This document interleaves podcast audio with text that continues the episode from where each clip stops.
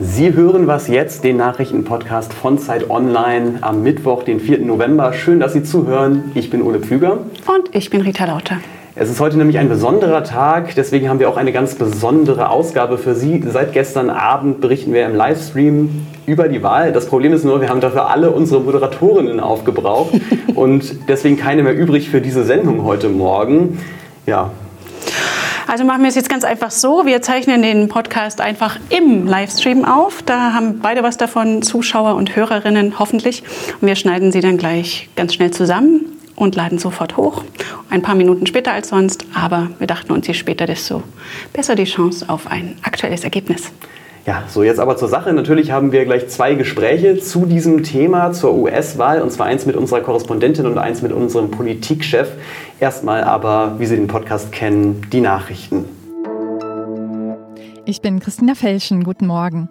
Was bedeutet die US-Wahl eigentlich für Europa? Die Beziehung zwischen Europäern und US-Amerikanern müsse dringend wieder in Ordnung gebracht werden. Das sagte Bundesaußenminister Heiko Maas gestern in der ARD. Und zwar ganz gleich, ob Biden oder Trump die Wahl gewinnt. Unter Donald Trump habe die Partnerschaft nicht mehr funktioniert, sagte Maas. Immer neue Krisen und Konflikte seien hinzugekommen und keine gelöst worden. Trotzdem dürfe man nicht glauben, dass unter einem US-Präsident Joe Biden alles nach Wunsch der Europäer laufen würde. Ein Beispiel für einen solchen Konflikt ist das Pariser Klimaabkommen, aus dem die USA heute einseitig aussteigen. Einen früheren Termin konnte Trump nicht durchsetzen. Heute Vormittag wird ein Castor-Transport im Atommüll zwischen Lager Biblis südlich von Frankfurt erwartet. Tausende PolizistInnen bewachen den 600 Meter langen Zug. Entlang der Strecke waren Proteste angekündigt. Bislang blieb es laut Polizei aber ruhig. Der Atommüll ist in Deutschland angefallen, wurde dann im britischen Sellafield aufbereitet und muss jetzt zurückgenommen werden.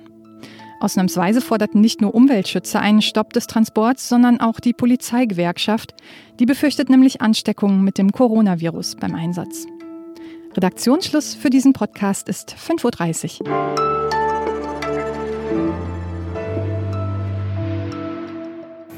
Ähm, ja, und jetzt sehe ich auch schon unseren Politikchef im Bild. Ähm, mit dem möchte ich jetzt über den aktuellen Stand der ähm, Auszählung in den USA sprechen. Herzlich willkommen, Markus Gatzke. Guten Morgen. Ja, es äh, wird ja in vielen Staaten sehr fleißig ausgezählt. Welche wichtigen Ergebnisse hat es denn bei der Präsidentschaftswahl ähm, inzwischen schon gegeben?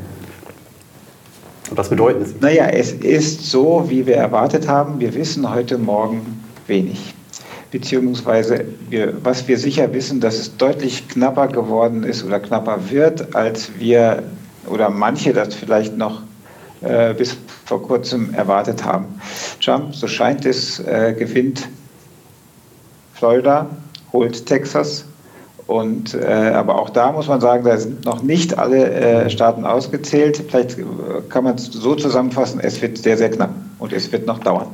Gesetzt den Fall, ja, äh, Trump gewinnt jetzt Florida. Auf welche Staaten kommt es denn dann an? Wo entscheidet sich die Wahl in den nächsten Stunden und Tagen?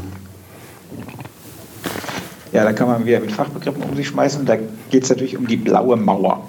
Äh, das sind drei Staaten im Norden der USA. Minnesota, äh, Wisconsin und Michigan die muss er holen, um auf die 270 äh, Wahlmänner im Senat zu kommen. Und da wird noch kräftig ausgezählt. In allen drei Staaten sind wir so zwischen 40 und 60 Prozent der ausgezählten Stimmen. Das heißt, da kann sich noch viel in die eine oder andere Richtung bewegen. Und da sieht es auch eng aus. In Florida war jetzt ja, glaube ich, der letzte Stand, dass äh, Trump eher noch etwas deutlicher gewinnt als 2016. Ist das möglicherweise auch schon ein schlechtes Zeichen für diese anderen Staaten, die du gerade schon genannt hast, oder muss man das getrennt sehen? Das, das ist momentan ganz schwierig, da schon Prognosen äh, abzugeben. Es ist, was stimmt, ist, dass der Abstand in Florida äh, deutlich ist und dass er auch deutlicher ist, als das äh, viele erwartet haben.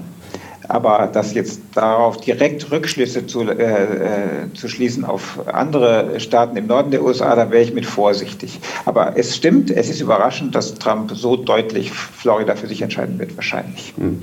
Dann sprechen wir noch mal kurz über Ergebnisse, die wir haben. Es wurde ja auch das Repräsentantenhaus neu gewählt und ein großer Teil des Senats. Ähm, welche Resultate gibt es da bisher?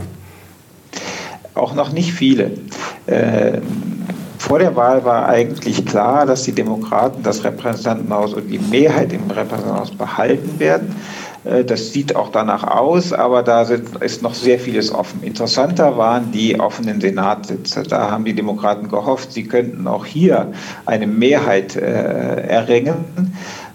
Und das, da, da, spiegelt sich so ein bisschen die Knappheit des Ergebnisses äh, bei der Präsidentschaftswahl. Bis jetzt hat, haben die Demokraten einen Sitz umdrehen können, sozusagen, von republikanisch in demokratisch und die Republikaner im Gegenzug auch einen umdrehen können. Und bis jetzt sieht es, kann man noch nicht, nicht, nicht viel dazu sagen, ob sie wirklich auch die Mehrheit erlangen werde. Es wird wahrscheinlich ähnlich eng, wie es auch bei der Präsidentschaftswahl schon ist. Vielen Dank für diese Wasserstandsmeldung, Markus Gatzke. Danke. Und jetzt versuche ich mal unseren Jingle zu singen. Lieber nicht. Und hm? sonst so? Das klang wie der Abendgruß vom Sandmann, aber gut. Ähm, erinnerst du dich noch, äh, wie Trump im Wahlkampf 2016 immer gesagt hat, dass er im Office, also in seinem Amt, dann nie dafür Zeit haben würde, Golf zu spielen. Der ja. Mann hat immerhin 16 Golfplätze. Ja, da kann ich mich dran erinnern. Ich kann mich aber auch daran erinnern, dass er Obama mal vorgeworfen hat, dass er zu wenig regieren würde und zu viel Golf spielen dabei. Aber du kannst dir vorstellen, es gibt auch Leute, die auch sowas wieder nachprüfen. Fact-Checking in kleinkariert vielleicht. Tatsächlich hat Obama in acht Jahren Amtszeit 92 Mal den Golfplatz besucht. Trump dagegen mehr als 240 Mal, also fast dreimal so viel in der Hälfte der Zeit. Ja, je nachdem, wie die Wahl jetzt ausgeht, hat er dann ja vielleicht wieder noch mehr Zeit für Golf. Der soll ja auch nicht gerade der ehrlichste und fairste Mann auf dem Platz gewesen sein. Das überrascht mich überhaupt nicht. so, du kannst noch mal singen. Und mit diesem tollen Gesang schalten wir zu Rike Havertz, unserer Korrespondentin in Washington, D.C. Und sie ist zwar genauso nah oder weit entfernt davon, ähm, das Wahlergebnis schon zu kennen, aber natürlich näher dran an der Stimmung im Land und in der Hauptstadt. Grüß dich, Rike. Hallo, guten Morgen. Guten Morgen. Für euch guten Morgen. Ja, du siehst doch super frisch aus. Also. Ja, ja, es ist äh, Zoom täuscht ein bisschen. Nein, alles gut noch hier. es ist ja ähm, noch lange nicht klar, aber zeichnet sich irgendwas ab an Tendenz, ob Trump das Wahlergebnis, wenn es denn zu seinen Ungunsten ausfallen sollte, ähm, anerkennt oder schürt er jetzt prophylaktisch schon mal Zweifel? Gerade muss er ja keine Zweifel schüren, weil gerade sieht es noch gut für ihn aus. Aber das hat ja äh, Markus auch gerade schon gesagt, es wird natürlich ein sehr enges Match in den Rust Belt Staaten, also in den Bundesstaaten der, äh, der Industriestaaten im Nordosten des Landes, also Pennsylvania, Michigan, Wisconsin. Und Pennsylvania könnte noch über Tage hinweg ausgezählt werden. Und wenn es dann tatsächlich daran hängen würde, dann glaube ich schon, dass Trump alles daran setzen würde, dieses Ergebnis juristisch anzufechten oder auch über rhetorische Mittel, indem er sagt, das ist alles unfair. Also das steht nach wie vor im Raum. Nur jetzt, zur Stunde in diesem Moment, hat er erstmal ähm, keinen Anlass, weil es sieht ja gerade ganz gut für ihn aus. In Portland sind auch schon Leute auf die Straße gegangen gegen Trump. Gibt es denn äh, begründete Sorge vor Riots, Ausschreitungen? Ja, das glaube ich schon, weil ich glaube, jetzt auch noch mal dieser Schock auf, auf vor allen Dingen demokratischer Seite noch mal größer ist, dass dieser Wahlabend doch anders aus ausfällt bislang, als sie sich das erwünscht und erhofft haben. Also diesen Landslide, also diesen deutlichen Sieg für Biden, den wird es auf gar keinen Fall mehr geben. Der ist vom Tisch. Und ähm, wenn es jetzt über Tage hinweg eine Hängepartie gibt oder wenn Trump womöglich äh, schneller deutlich gewinnt, dann könnte ich mir schon vorstellen, dass da einfach Frust herrscht und sich der auch Bahn bricht. Und Trump-Anhänger, das hat man immer wieder gesehen, sind so oder so, ob ihr Kandidat vorne liegt oder nicht, immer äh, eher aggressiv und sicherlich auch bereit, sich dann dann äh, gegen irgendwelche frustrierten Linken auf die Straße zu stellen. Also es ist wirklich äh, Touch and Go, wie der Amerikaner sagt. Man muss es hier von Stunde zu Stunde sehen. Ich war heute am frühen Abend am Weißen Haus. Da haben sich sehr viele Aktivistinnen und Aktivisten versammelt. Da war es bislang noch ruhig, aber man merkt auch in so kleinen Momenten, sobald eine Sache passiert, kippt da auch schnell die Stimmung. Wenn die Polizei eingreift, wird es schnell aggressiv. Also das ist hier wirklich ähm, Touch and Go, wie ich schon gesagt habe. Ja, und das in Washington, wo ja doch mehr Biden-Anhänger zu vermuten sind. Auf wie jeden war, Fall. Wie war es denn so für dich, da direkt vor Ort zu sein? Der Deutsche Journalistenverband hatte ja gewarnt, man möge nur mit Personenschützer unterwegs sein als Journalist. Hast du dich sicher gefühlt? Hattest du einen und hast du dich sicher gefühlt? mein, mein Personenschützer war mein Fahrradhelm. Nein, also bin äh, mit dem Fahrrad darunter gefahren und äh, habe den Helm aber auch abgesetzt, während ich da durchgelaufen bin. Ich habe schon viele, vor allen Dingen Fotografen gesehen, die waren sehr ausgestattet mit äh, mit fast so Schildern auf dem Rücken und äh, auch Fahrradhelmen und, und Knieschützern.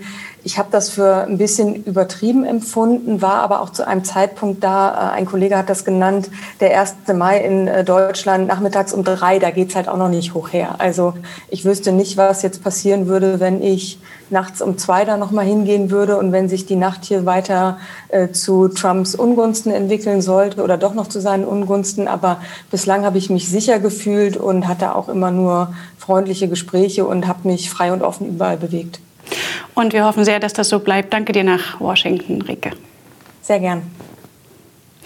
Das war's mit dieser Sendung. Ich hoffe, wir sind in einer halben Stunde noch aktuell. Wenn das hier online geht, kann ja noch ganz schön schnell gehen in dieser verrückten Nacht. Ja, auf jeden Fall. Ähm, und an dieser Stelle sagen wir jetzt aber Tschüss, liebe Podcast-Hörerinnen und Podcast-Hörer. Im Livestream machen wir jetzt noch äh, zwei Stunden weiter. Unter anderem gleich auch noch mit einem weiteren Podcast im Podcast. Da hören Sie dann Rike nochmal bei OK America. Aber wenn Sie uns ähm, die kompletten zwölf Stunden, wenn Sie diese kompletten zwölf Stunden, die wir aufgenommen haben, nochmal nachhören wollen, weil Sie nicht die ganze Nacht wach geblieben sind, das was jetzt Update fällt heute Nachmittag aus. Dafür laden wir das aber alles hoch. Da kann man sich dann gütlich tun. Ja, ich glaube, das äh, lohnt sich auf jeden Fall da reinzuhören. Wir hatten da sehr viele interessante Gesprächsgäste und wir setzen natürlich auch Kapitelmarken. Wenn Sie sich nur für einzelne Gäste interessieren, können Sie dann direkt in vielen Podcast-Apps direkt dahin springen. Und per Mail erreichen Sie uns natürlich unter wasjetzt.zeit.de. Lesen wir dann auch, wenn wir wieder wach sind. Bis morgen. Tschüss.